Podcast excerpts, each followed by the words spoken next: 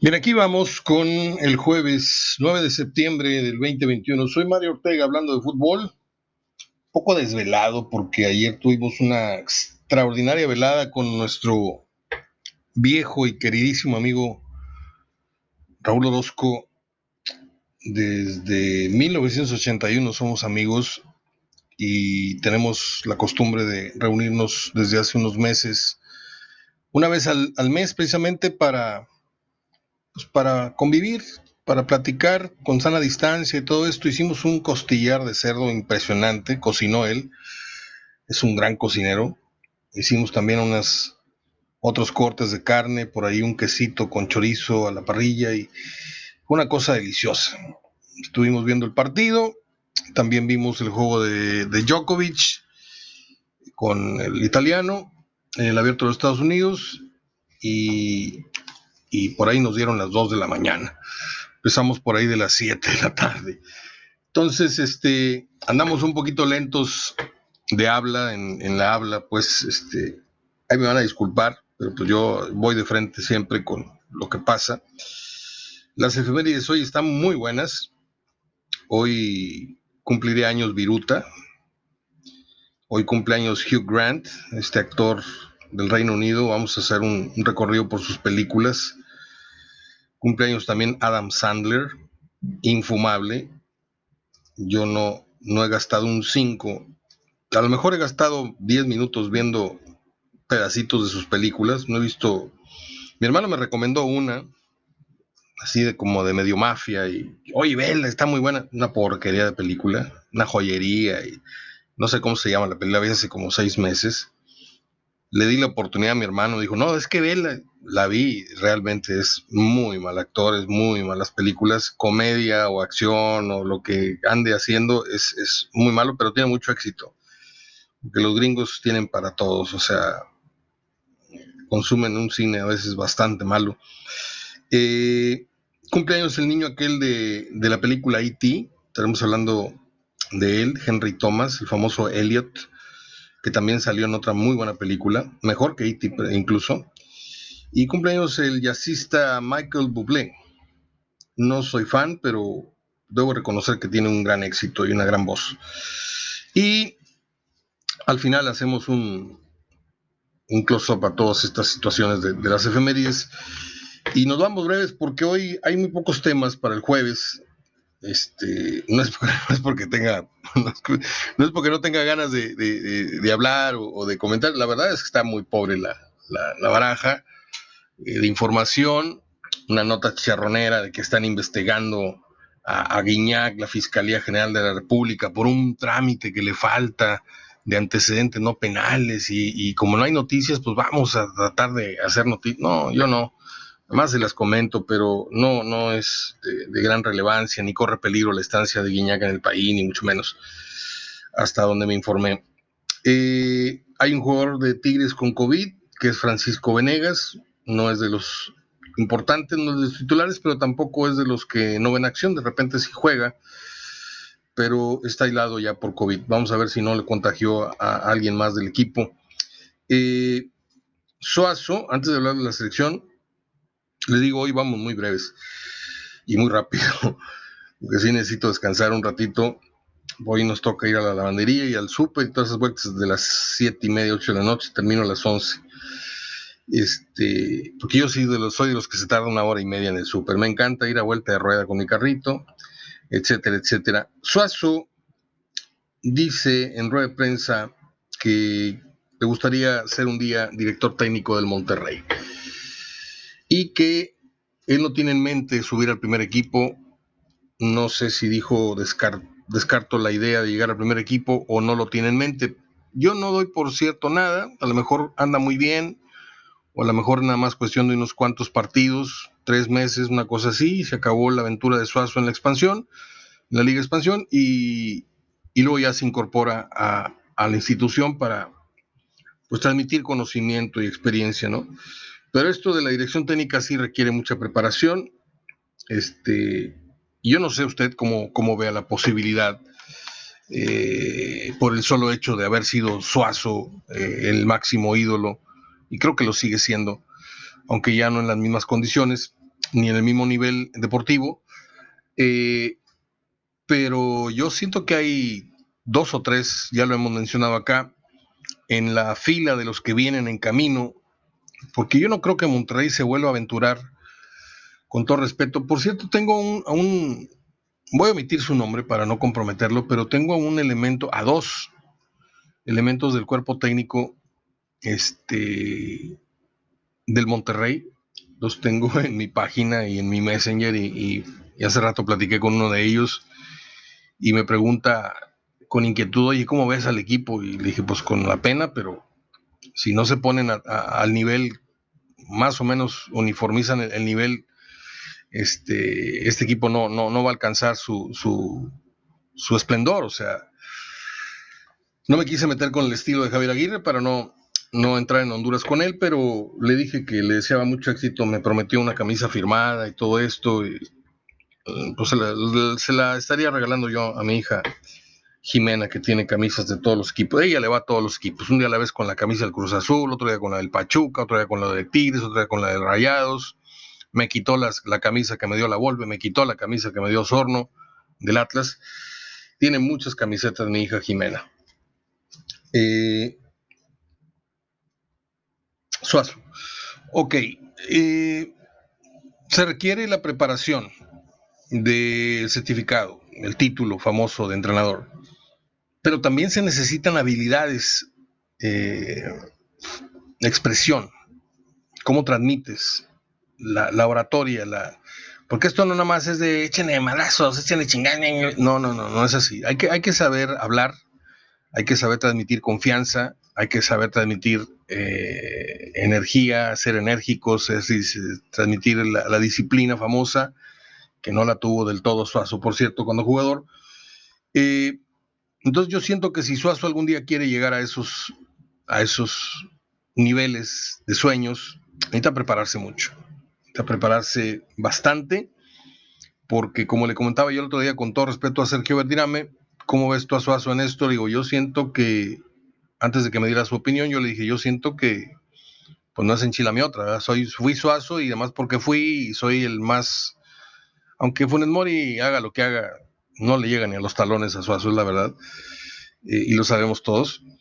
Este, no basta. Hoy, hoy, hoy, como dice Rubén Blades, eh, uno de mis músicos favoritos, hoy para, hoy hasta para ser ratero hay que estudiar. O sea, entonces la mejor de la suerte es Humberto Suazo, que se ve muy jovial, se ve muy, muy disponible con mucha gente, sonriente, fotos, eh, como no, no lo vimos en su etapa estelar con Monterrey. Bueno, pues pasemos al tema que tampoco es así la gran cosa, que es el empate de México 1-1 con Panamá anoche. Lo estaba yo viendo de reojo, la verdad no estaba yo así clavado porque estábamos platicando y dándole vuelta a la carne y preparando las tortillas y el quesito con chorizo, una cosa deliciosa. Este, Panamá se va al frente con error de Memo Ochoa, de esas veces, tiene derecho a equivocarse una, una vez cada cinco o seis partidos. Error grosero, ¿eh? Suelta un balón y lo empuja el de Panamá, se pone 1-0 y México, faltando 15 minutos, empata en el segundo tiempo. Obviamente, faltando 15 minutos hace el segundo tiempo. Eh, debido a los cambios que realiza, eh, no me acuerdo cómo se llama el señor que está en lugar de, Tata Martino, que está recuperando de, una cirugía en, en, un ojo o en los ojos, no sé. Y le cambia la cara a México, empatamos y, y por ahí creo que se vieron los mejores 45 minutos del seleccionado nacional en los tres partidos que llevamos de eliminatoria.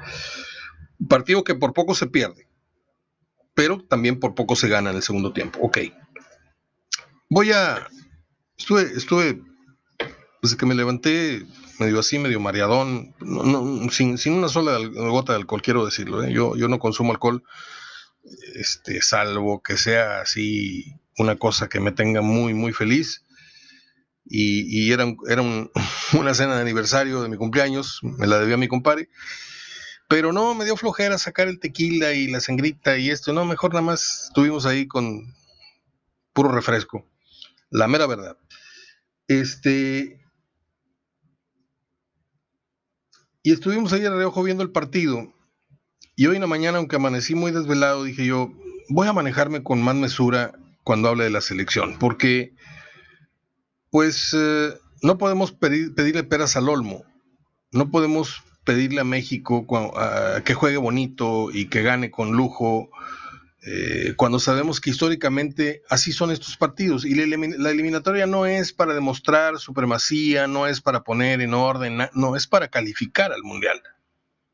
Chuecos o derechos, feos o bonitos los partidos, por 1-0, por 2 a 3, 2 a 0, 3 a 1, son para calificar meramente.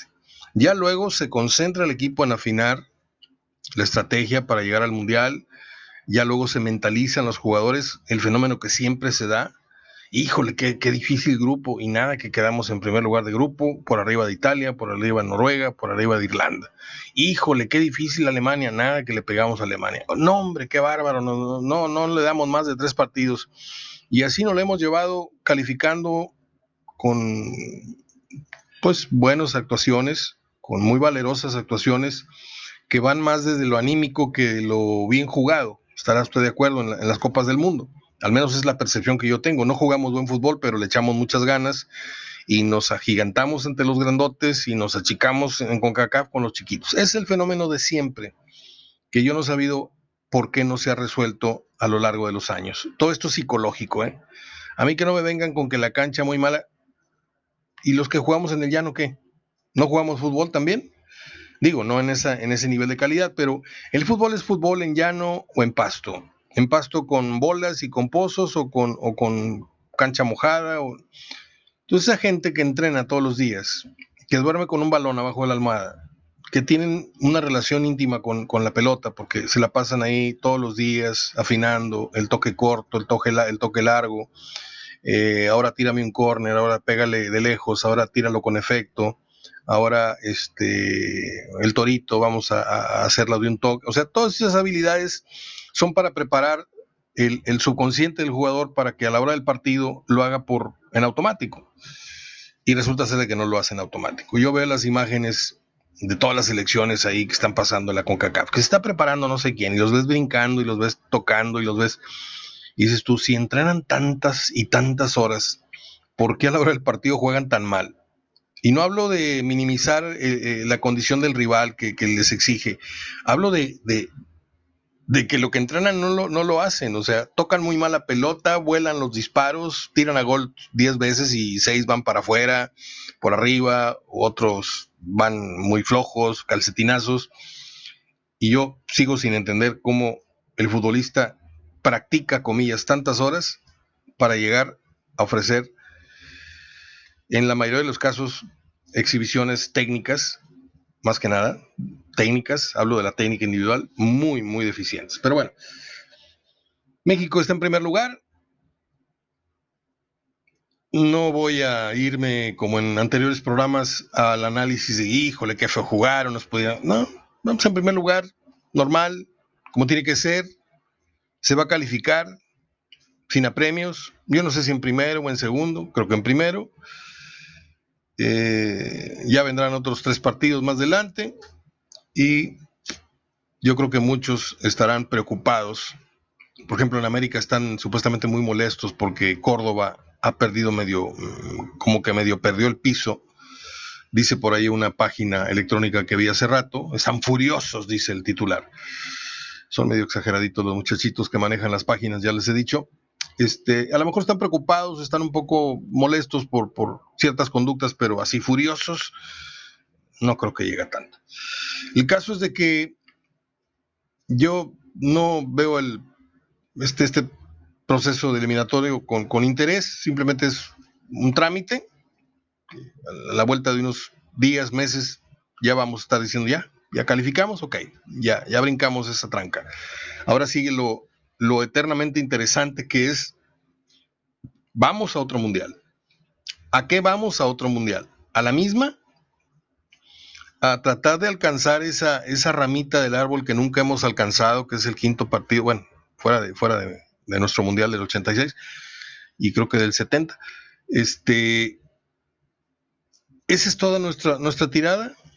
¿O por qué no le tratamos de pegar a un mundial como el de Costa Rica el otro día?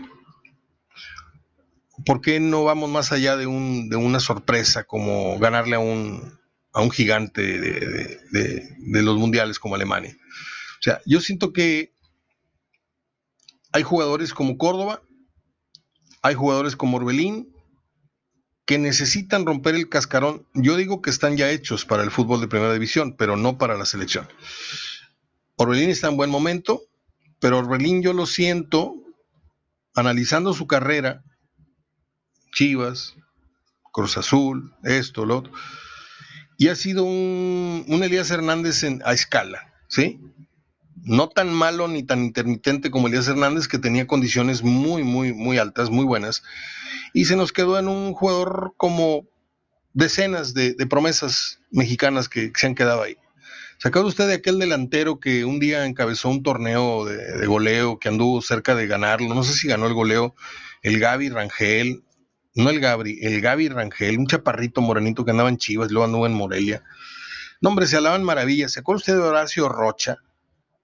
Hombre, qué jugadorazo. Se quedó en el camino porque le gustaba el chupe. ¿Se acuerda usted de Mario Díaz, también de Morelia, que estuvo acá en Monterrey? Un crack, pero un crack se quedó en el camino. Entonces, ahorita hay varios jugadores en la selección que vienen de un logro importante como es ganar una medalla de bronce que a mí el bronce no me sabía mucho, pero bueno, ok, aplausos, ganaron una medalla. Muy bien. Y tienen un año para, tanto en los juegos de preparación que quedan eh, eliminatorios y de preparación y la liga, para, como cuando tú mides al chamaco, que lo vas midiendo así en la puerta, con un, con un lápiz, en este mes creciste tantos centímetros y luego uh, le vuelves a dar una medición en cuatro meses, ay, mi hijo, te estiraste. Así necesitan estirarse los futbolistas antes mencionados. Orbelín, Córdoba, el Chucky y el Tacatito, ya los hablé demasiado, ¿sí? Esos, esos son jugadores de los cuales se habla. Eh, ayer Tecatito metió gol, no vi así eh, a fondo el partido, no les puedo decir, no, es que esté yo esquivando el, compromiso, pero no sé si jugó bien o jugó mal. La televisión la tenía como a 3, 4 metros, pero yo estaba más en, la charla y, volteando a ver las jugadas y, comentando cada 15 minutos mis compromisos comerciales con Eres Fan, eh, la, tienda deportiva que nos, hace favor de apoyarnos. Pero realmente no lo vi con, los ojos de, siempre, que es en mi soledad, con broche la puerta en mi, despacho y, la computadora en mi mano o el celular y tomando mis notas. Este, y ahí es donde yo digo, esto pasó, esto no pasó. Y, pero el de ayer fue un partido que no, no, no le puse la atención debida, una disculpa. Pero el Chucky y el Tecatito son las grandes esperanzas. Más el Chucky que el Tecatito. Ojalá y el Tecatito nos sorprenda y dé un gran mundial. El centro delantero, la veladora está puesta en que Raúl Jiménez regrese porque Funes Mori pues ya batió un récord, dijo Ricardo Salazar, que ya batió un récord nunca antes impuesto en, selección nacional, tres partidos eliminatorios y el nueve de la selección se ha ido en blanco. El primero que hizo esto fue Funes Mori, perfecto. Yo no me lo voy a ir a, la yugular a, a Funes Mori. Históricamente usted y yo tenemos mucho tiempo, para no adornarme, usted y yo tenemos mucho tiempo viendo fútbol. Y sabemos que cuando el 9 no la trae, no la trae. Y de repente agarra una rachita de un gol, luego dos goles, luego un gol, luego ni uno, luego un gol. Y dices, ah, caray, trae siete goles en 10 partidos, trae 12 goles en los últimos 17 juegos. Y es cuando andan en un nivel bastante óptimo pero cuando el bateador y cuando el futbolista no la traen, o se pueden parar 20 veces al plato, o se pueden parar frente al portero, o tener en el fútbol ciertas oportunidades claras y las vuelan, o se las tiran al mono, o tiran un calcetinado. Así pasa en la vida y en la cancha, como dice el eslogan.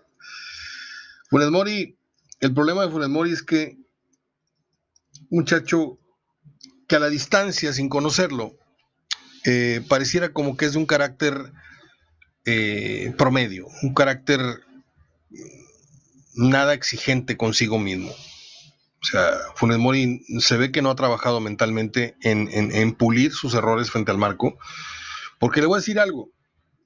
¿Se acuerda usted cuando yo empecé a manejar el, concepto este con Juan Reina, a que le mando un abrazo? Eh, ¿Por qué no hemos sido bicampeones en esta plaza? Ni Monterrey ni Tigres. ¿Y por qué si ya lo fueron León y por qué lo fueron Pumas? ¿Por accidente? ¿O cuando quedaron campeones dijeron, ¿saben qué? Podemos otra vez ser campeones. A lo mejor no mencionaron así, este, tal cual, vamos a por el bicampeonato, pero sí dijeron, no tenemos por qué salirnos de, este, de, este, de, este, de estas vías del tren y fueron bicampeones. Y fueron bicampeones con la mitad de la nómina, o yo no sé cuánto, la de Pumas, la de, la de León, pero fueron inferiores económicamente y en nombres de lo que los equipos regiomontanos han montado en sus, en sus nóminas, en sus papeletas.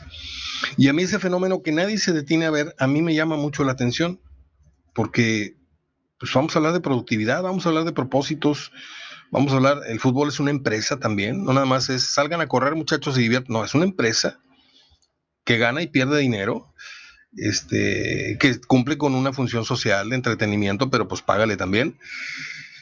Y yo siento que no se han propuesto metas, y si se las han propuesto, no nos las han dicho, pero, por ejemplo, usted escuchó a Javier Aguirre, o escuchó a Davino, o escuchó al señor Ornelas, alguien que saliera y dijera, ahora sí, con Javier Aguirre, con fulanito, con Dubán, con este, con otro, estamos muy, muy bien preparados y tenemos la meta puesta en 36 puntos.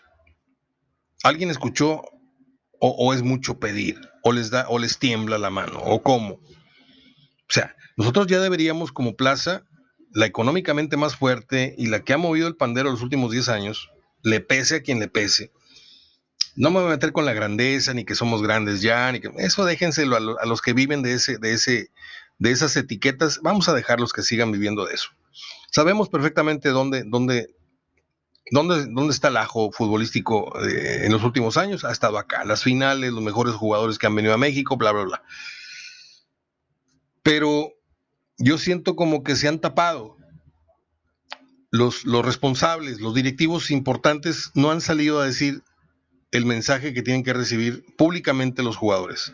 Estamos para esta y esta y esta instancia. Calificar, por favor, a gatas. Califican los equipos regimontanos. A gatas. Y, y, bueno, si califican abajo del tercer lugar, sí obtienen cuarto lugar, calificación directa, pero ya es un mal lugar. Cuarto lugar ya es un mal lugar. Pero bueno, calificación directa. Pero ya si se van con el quinto, sexto, hasta el 12, califican a una, a una repesca que seguramente les va a dar el pase a la, a, la, a, la, calificación, a la liguilla, pero ya empieza a medio verse mal la temporada de dos equipos tan importantes y tan caros.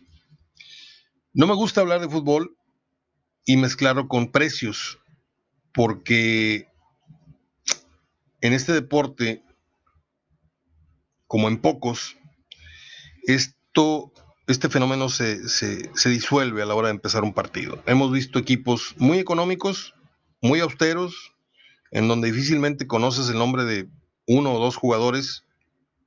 ¿Se acuerda usted cuando éramos chavos? Yo, yo soy de los que se sabe la alineación del Cruz Azul, del León, del Atlas, de la UDG. Este, te nombro a ocho del Zacatepec, te nombro a siete del Potosino. me explico? O sea, teníamos más, más captada, más, más, más ubicada la identidad de cada equipo. Ahorita es muy difícil. yo no le puedo mencionar seis jugadores del San Luis, seis jugadores del Querétaro. O sea, yo no puedo. Con, con, con apuros le menciono los once de cuatro o cinco equipos que son los punteros. Entonces, yo siento que Monterrey y Tigres eh, deberían de, de proponerse propósitos, además de ganarles a todos en el escritorio. Ah, contraté, yo sí pude contratar a Aguirre, Pachuca y tú no, y tú tampoco, América. Ah, yo sí pude traer al mejor supuesto jugador colombiano, te lo gané, este, León te lo gané, América te lo gané. Ok, eh, en la onda Topollillo ya, ya somos primer lugar. Lo dije yo primero, lo contraté yo primero, perfecto. Ahora vamos por logros que equipos recientes han, han entregado a sus aficiones y que tú no has podido. Porque ya ahorita un título, pues dices tú, para eso se armó el equipo. pero qué padre sería entregarle un bicampeonato, ya sea en Tigres o en Monterrey, a sus aficiones. Y yo no veo que esos propósitos estén niveladamente en la mesa ni, ni públicamente. Entonces, yo sí soy muy exigente. Estaba hablando de la selección, terminé hablando de los equipos regios, pero eh, creo que valió la pena el brinco, el chapulineo de los temas. Déjeme ver cuánto llevo de tiempo, no sé si ando sobre los 20 minutos y 25 minutos. Voy a cerrar el programa con las efemérides, si usted me lo permite, y ahí les dejo votando estos comentarios. Un día como hoy, les decía, nació el señor Marco Antonio Campos, famoso viruta, que murió en unas condiciones bastante, bastante tristes. Se peleó con Capulina. Este, Capulina le fue a pedir perdón. Este no lo perdonó y murió en total abandono y dicen que en condiciones pues de miseria. Nació en el 19 y murió en el 96. Un día como hoy, Elvis Presley saltó a la fama luego de haberse presentado en el show de Ed Sullivan, famoso programa de televisión de la cadena, de una cadena de Estados Unidos. Y los niveles de audiencia del programa de, de ese señor eh, Elvis Presley superaron la presentación en ese mismo programa de los Doors y el grupo The Who. Ojo que no mencionan que haya superado a los Beatles. Un día como hoy, en el 60, voy a dejar al final a Hugh Grant. En el 66 nació Adam Sandler. Bueno, ya dije que es uno de mis actores más vetados.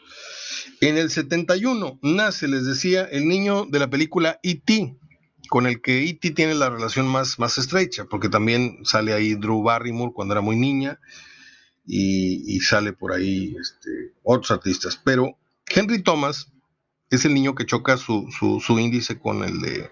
Ah, no, es el que al que E.T. le pone el, dedo en la, en la, frente, ¿no? Nunca voy a olvidar, nunca voy a olvidar este, esa película por, muchas razones. La vimos en el cine en Los Gemelos Tech. Eh, y también salió Henry Thomas, ahora que me acuerdo, en buscando, buscando al soldado Ryan. Espero no estar espoleando eh, con, mis comentarios la película, porque pues ya es una película, un clásico de Steven Spielberg, donde sale Matt bueno, sale Tom Hanks, sale Matt Damon, salen muchos buenos artistas. Y por ahí le dieron chancita a, este Henry Thomas. Y hace un papel de un soldado que era, pues que él se dedicaba a escribir a máquina, ¿no? No me acuerdo si era periodista o era publicista de, lo que hacía el ejército o algo así. Y de buenas a primeras lo mandan al campo de batalla. Muchachito muerto de miedo toda la película. Este, y hace un papel muy, muy importante, muy breve, y usted lo debe recordar en esa película que tiene los mejores 15 minutos que se recuerden con esa desembarcación, con, la recreación de lo que fue Normandía y toda la matanza que hubo. Eh, un día como hoy nació, les decía, Michael Bublé en Canadá un gran cantante de jazz. Y ahora sí me voy con Hugh Grant. Hugh Grant es uno de mis actores favoritos del cine palomero. Lo tengo que admitir. No quiero pasar como un gran conocedor de cine, pero yo no veo cualquier película, ¿sí? No veo cualquier película. Ya le dije que Adam Sandler y a todo su grupito ese de comediantes los tengo vetados. Este, no veo mucho cine mm, de Mel Gibson, no veo mucho cine de Tom Cruise, pero pues si mi vieja dice, vamos a ver Misión Imposible, pues vamos a verla, ¿no? Pero así dices tú, bueno, está bien. Los rápidos y furiosos, no. Si no es por televisión, yo no gasto en, ir a ver esas películas. Pero sí, sí le voy, le voy a decir que Hugh Grant siempre me llevó a la taquilla a ver sus películas, siempre. Y no me da pena decirles que Cuatro bodas y un funeral es una de las películas tranquilamente es una de las 10 películas que más he visto en mi vida. Me encanta la historia, me encantan las actuaciones, me encanta eh, pues todo lo que se dio en, esa película. O sea, eh, hasta nostalgia te da cuando ibas a una boda y luego otra boda y luego otra boda. era Hugh Grant, era Andy McDowell, era Christine Scott Thomas cuando estaba bellísima y muy joven. Este, un reparto de actores ingleses que no conocíamos, el escocés que se muere. No, pues estaba yo hable y hable y hable y se había cortado el, archivo de los 30 minutos, hacía como 10 minutos. Ya había hecho yo todo el recorrido por las películas de Hugh Grant. Este, les dije cuatro bodas y un funeral. Deliciosa película, pero deliciosa película. Tal vez la única que desentona ahí, que no me gustó nada el papel ni las fachas en las que sale, este, es el, el papel que hace eh, Andy McDowell. Pero Christine Scott Thomas, hermosísima. Era cuando de ahí despegó y, y incursionó en el cine de Hollywood y filmó con Harrison Ford. Incluso aquella película en donde el esposo de ella la engañaba con la esposa de Harrison Ford y se conocen en la desgracia y, terminan siendo amantes. Está buenísima esa historia. Este, el discurso que da eh, John Hanna, que hace el papel de Matthew, que tiene una relación este, homosexual con Simon Callow, que es el, famoso escocés este que sale bailando con, con falda en una boda, se llama el famoso Garrett es uno de los momentos más icónicos que yo tenga grabado de, mi cine con sentido inglés. Cuando él despide a su amigo en la iglesia y le dedica un discurso, es más, no lo preparé, lo tengo más o menos de memoria, pero no lo quiero decir. Eh, sale eh, un naciente para nosotros, Ron Atkinson, Mr. Bean, sale como el, el padre Gerald, es, divertidísimo su, breve papel ahí metiendo la pata en la boda. Este, es muy buena. Es de mis películas inglesas favoritas. Y así como es, hay muchas de Hugh Grant que ya mencioné. No sé si me permitan otra vez darle el recorrido. Eh, un lugar llamado Notting Hill con mm, esta Julia Roberts. Es muy buena película, muy buena historia, muy buen desenlace, muy bonito. Eh, letra y música, Music and Lyrics con Drew Barrymore, eh, Two Big Notice con. Uh, ay, se me olvida el nombre de esta artista tan bonita. Este, Sandra Bullock. Este, Amor a Segunda Vista le pusieron acá. Eh, la secuela y no sé cuántas hizo ahí de del el Jones, el bebé de Bridget Jones, etcétera, hizo un gran chico. Esta es una película muy interesante. La historia es muy bonita. Es una comedia romántica así ligerita, en donde aparece una actriz bastante, bastante guapa y no es tanto, pero ella luce con una personalidad que le hace verse muy guapa, que se llama Tony Collette. Y sale Rachel Weisz, que es así, está muy guapa. Y sale ya hoy un niño ya muy adulto que se llama Nicholas Holt, que es el niño rarito este que se encariña con Hugh Grant y lo quiere como papá. Este, en fin, soy muy fan del cine de Hugh Grant en tanto cine palomero. ¿eh? No lo considero ni lo pongo como los actores que usted ya sabe, los grandotes, los Pachinos, los De Niro, los Morgan Freeman, los, este, todos esos. Este, pero sí, en, su especialidad es, es, es, de los más taquilleros y es de los consentidos. Y aparte tiene un ángel especial este hombre, no, no puede caerle mal a nadie. Bueno, ya me voy. Son las 3.15 de la tarde. Tengo mucha sed. Traigo una cruda de sueño, no, de alcohol. Hizo también la voz de Paddington, un oso muy simpático. Yo no veo películas de niños este, o animadas, salvo la era del hielo y una que otra. Pero esa sí la vi está muy divertida. Y también hizo Paddington 2. Eh, hizo otra, no sé por qué me regresé a hablar de Hugh Grant de repente se me dieron los recuerdos. Hizo otra también, si mal no recuerdo, con esta mujer que me encanta, Marisa Tomei, que se llamó Escribiendo de Amor. Y ya, ya le voy a parar. Soy Mario Ortega hablando de cine, de televisión, de música. Hoy les hablé poquito de fútbol porque no hay muchos temas. Suazo, el 1-1 de México en Panamá, el que vamos a caminar al Mundial, vamos caminando a, la calificación, aunque nadie lo diga, aunque se juegue feo, México no va a tener mayores problemas para calificar. El mundial es el que me preocupa, porque no sé si decirlo. porque es muy temprano. Pero si no nos ponemos abusados, si el Tecate no eleva dos rayitas su nivel, porque una cosa es el Chucky, primer mundial, y no lo conocíamos y nos agarró en los pantalones de las rodillas a todos. Pero ya es otro mundial. Ya son jugadores con recorrido europeo, están más estudiados. Raúl Jiménez también. Nos van a jugar ya no mirándonos para abajo, nos van a jugar un poquito más fuerte. Y tengo, no es miedo, tengo miedo, no. Tengo un poquito de reservas al respecto de que no vaya siendo que México corte en Qatar la cadena de comillas logros que le ha significado el avanzar a la siguiente fase. Aguas. Aguas porque no traemos centrales en este momento hechos y derechos. Araujo sí, pero si no tienes un central que te complemente en el mismo nivel, la central está coja.